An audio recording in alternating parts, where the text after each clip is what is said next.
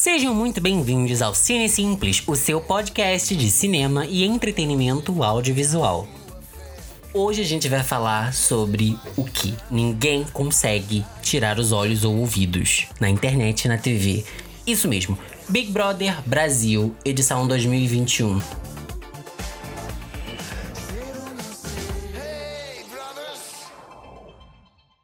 Desde ano passado, Boninho, como é conhecido showrunner de Big Brother na Rede Globo, definiu que o elenco seria dividido entre pessoas famosas, reconhecidas na mídia e de certa popularidade, e pessoas inscritas, pessoas que se submetem ao processo de seleção do casting, né, da seleção de elenco. Em 2020, nós tivemos ícones que fizeram sucesso tanto no programa como em carreiras externas, como Rafa Kalimann, Manu Gavassi e a médica e vencedora do programa, Thelma.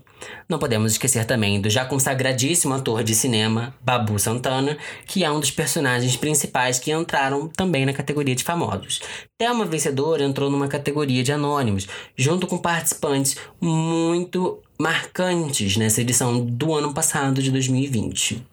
Também tivemos nomes da internet, como Pyong Lee, um ilusionista da internet, e tivemos pessoas é, proeminentes é, no mundo anônimo mesmo. Tivemos pessoas com aspirações a cantoras, pessoas com aspirações de atuação, pessoas com aspirações no mundo fitness, no mundo das boates, o que configura basicamente o elenco padrão de Big Brother normalmente.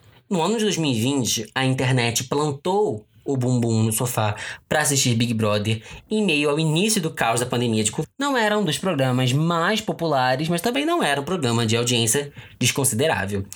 Tem seus recordes e audiências, principalmente nos momentos de eliminação, que consistem em um, geralmente um dia por semana, mas que foram reconstituídos e reformulados por uma nova campanha de marketing que o showrunner propôs desde o ano passado. A mobilização sensibilizou novos universos pela internet, onde pessoas famosas acabam interferindo e apoiando pessoas, o que muda um pouco a dinâmica de interação né, das mídias com o programa do Big Brother.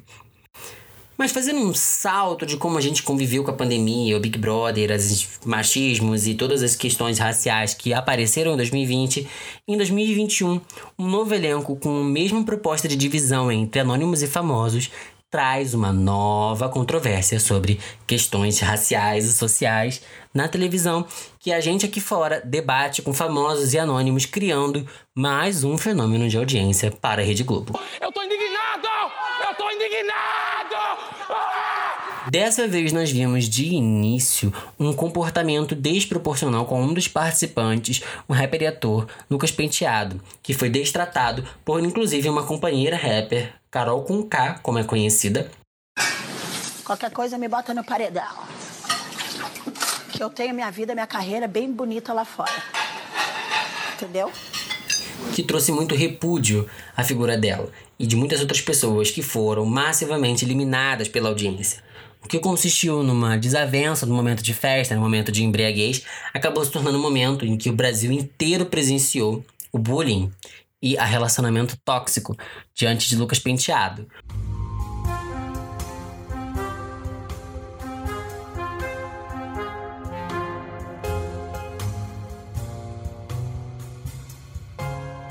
Tô aqui falando num podcast de cinema e entretenimento sobre Big Brother, reality show, Carol Conká, Lucas Penteado, porque não se resume apenas a isso. Nós vimos agora dessa vez também certas posturas e atitudes dentro de um relacionamento que as mulheres não aceitam mais ver, por exemplo, Carla Dias e Arthur. Relações raciais que não toleramos mais entre Rodolfo e João. Participantes que estão perpetuando certas posturas que, de certo modo, o programa ajuda a criar uma discussão. Mas é sobre essa discussão que a gente vai falar hoje. Os níveis de discussão e controvérsia que o reality, e em específico o Big Brother, um reality que trata de relações pessoais no Brasil, fala pra gente. E onde que esse reality show está posicionado num modelo industrial de televisão, no fazer televisão no Brasil em 2021. É hoje que a gente vai falar sobre isso.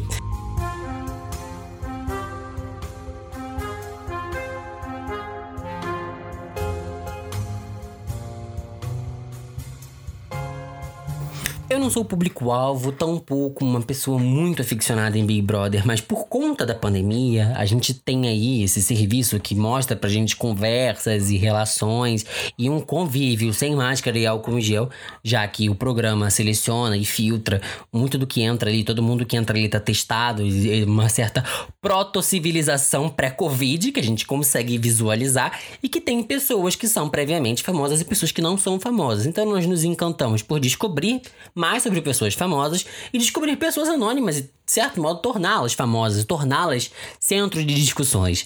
O que é interessante é que a câmera acaba sendo o nosso próprio ponto de vista. Então a gente está sempre observando ou nessa modalidade 24 horas por dia, que é o famoso pague para ver, pay-per-view, ou essa modalidade ditada que a Globo dispõe geralmente todos os dias de alguma forma, alguma modalidade de edição diferente. Uma edição mais alongada, geralmente nos momentos de eliminação ou de formação dos possíveis eliminados, o famoso paredão, ou de momentos onde eles vão disputar, onde vão ser mostradas mais coisas, que são as provas do líder, que geralmente são ao vivo noturnas, e a prova do anjo, que é geralmente mostrada alguma edição. E no meio dessas edições diárias que o programa, onde essa edição será mais extensa do que o normal, em torno de 3 a 4 meses, onde o normal era no máximo se estender a 3 meses, o programa nos mostra recortes, animações, perspectivas e olhares sobre o jogo, onde as câmeras atentas contam com editores também muito atentos e organizados, para mostrar para o certo público geral que muitas vezes não está acompanhando ao mesmo tempo pela internet ou por essa 24 horas, a perspectiva e a posição desses personagens enquanto jogadores, enquanto o reality é um jogo muito articulado e que pode se mudar a qualquer momento caso o espectador não seja direcionado a essa atenção. Só que esse direcionamento de atenção que o programa propõe ele cria uma narrativa que pode acentuar ou estancar certas discussões que são relevantes e importantes. O que acontece dentro daquela casa, como eu disse, é um certo proto uma proto-civilização onde a gente se vê muito ali dentro e diz muito sobre a gente. Então a gente não está simplesmente assistindo aquele programa, aquele programa está assistindo a gente a perceber as nossas relações sociais aqui fora. E quando se trata das relações raciais e sexualidade, comportamento, etc e tal, a gente pensa que o reality show, ele denomina-se assim, de certo modo, porque ele acaba nos fazendo encontrar certas realidades até na dificuldade de afirmar o que a gente acha que é muito óbvio para a sociedade, em termos de liberdade feminina, em termos de liberdade racial.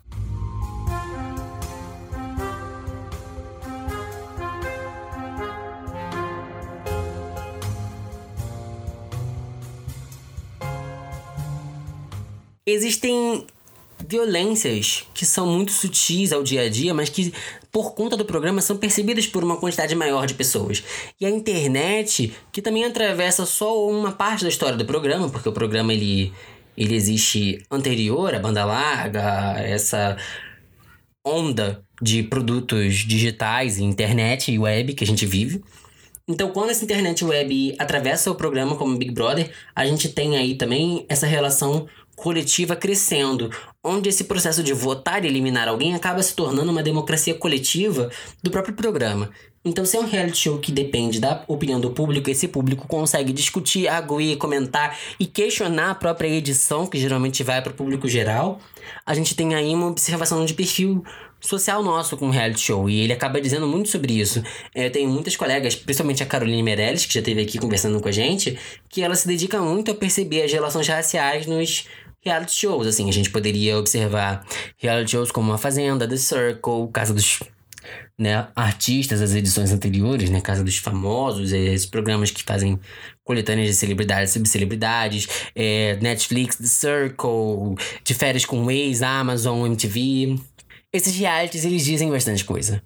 Eles são produtos, então eles geralmente são colocados na mídia como algo menos artístico, mas onde essa arte, essa reflexão, ela tá mesmo no espectador e não necessariamente no produto.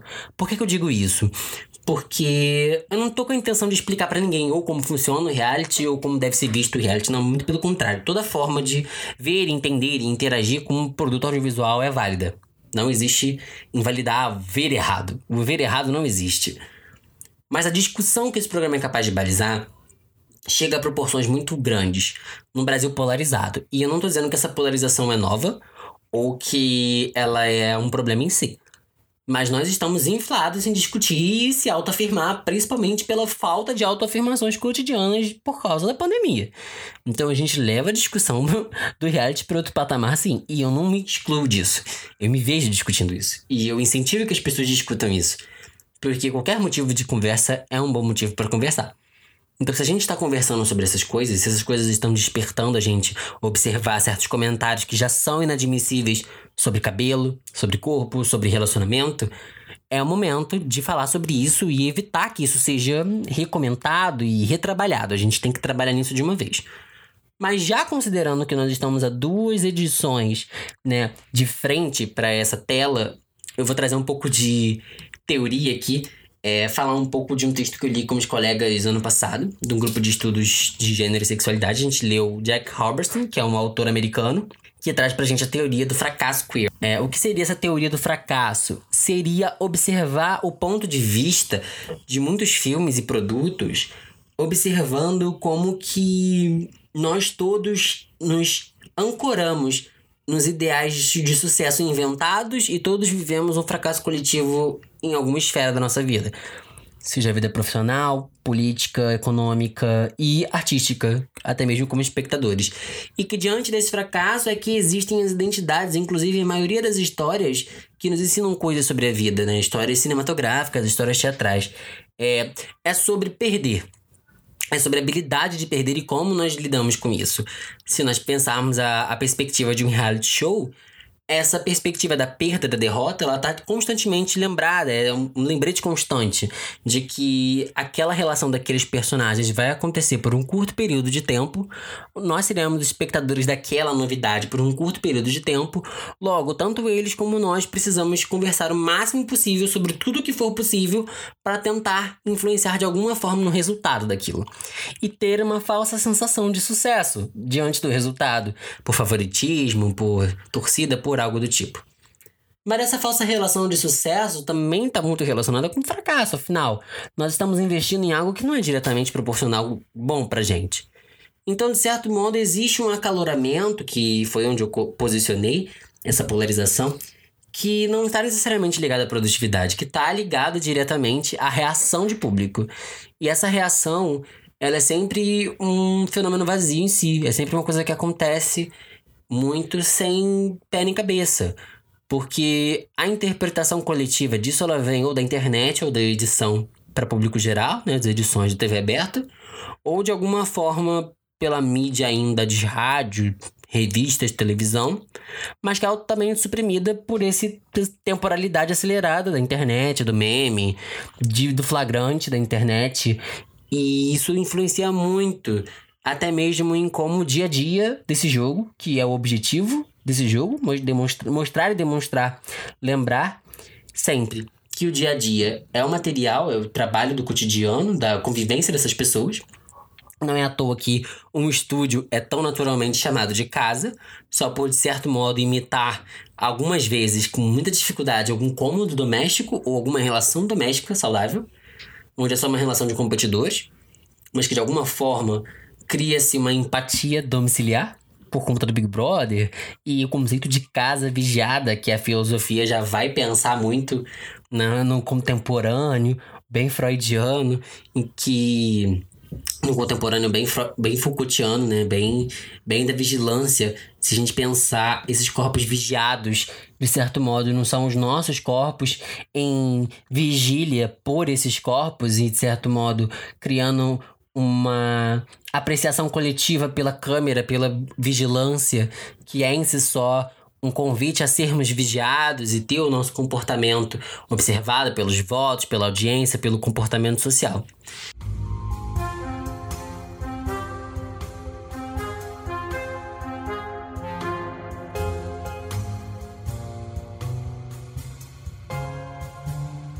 Existe esse caminho, mas não é o caminho que a gente vai discutir enquanto público, enquanto ver um produto em que existem dinâmicas, dinâmicas de sorte, dinâmicas físicas, dinâmicas de resistência, que no geral são o entretenimento do programa e que geram certa empatia de um público carente por interação.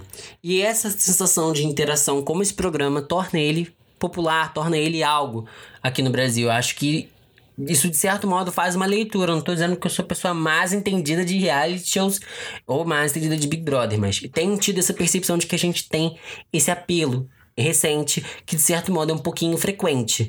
E como também eu comento aqui, né, o Drag Race, que é um outro reality show muito popular, muitas pessoas, assim, são público é, dos dois realities e ou são mais de um do que de outro. Eu te, como eu falei, durante a pandemia eu tenho assistido mais Big Brother do que normalmente.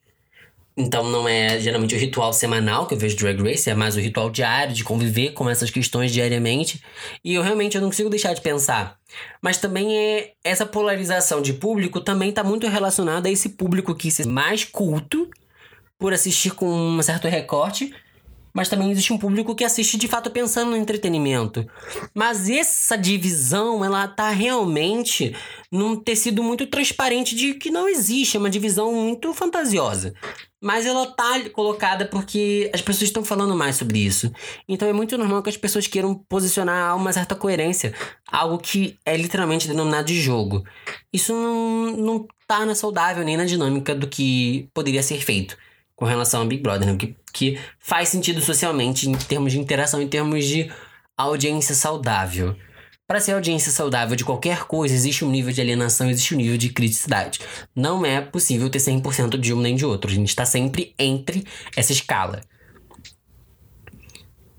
Acho que é uma discussão que a gente poderia analisar os tipos de personagem, como eu nomeei alguns aqui, os tipos de provas, os tipos de apresentador, que é o Thiago Leifert recentemente o tipo de edição, o tipo de posicionamento, como que é feito, é como tem sido é, proporcionado a limpeza de imagem de personagens que antes famosos agora são prejudicados por uma nova percepção das suas atitudes, de suas convicções, como que essa questão do racismo estrutural, um racismo que é realmente pautado em, em bullying, em certa, em certa suavidade de comentário, que não é mais né, admissível, mas que ainda existe uma parcela que suaviza essa percepção.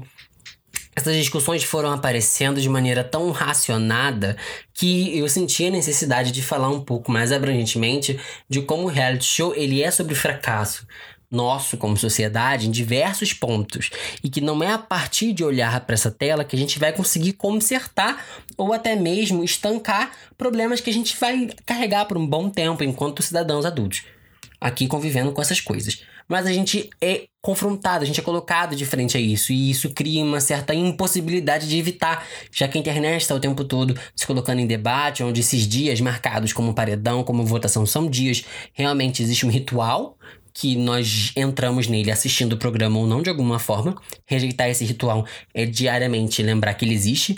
Então, minimamente, se você não assiste, você é lembrado de que isso existe. Isso torna o produto um sucesso, isso torna o produto atrativo para suas cotas de marketing, que somam quase meio bilhão de reais só em marketing não em produtos diretos e merchandising, mas as cotas de patrocínio que o programa pode receber podem chegar até meio bilhão de reais. Isso torna o produto um sucesso, mas isso nos faz pensar em que tipo de sucesso individual e coletivo a gente pode chegar graças a isso.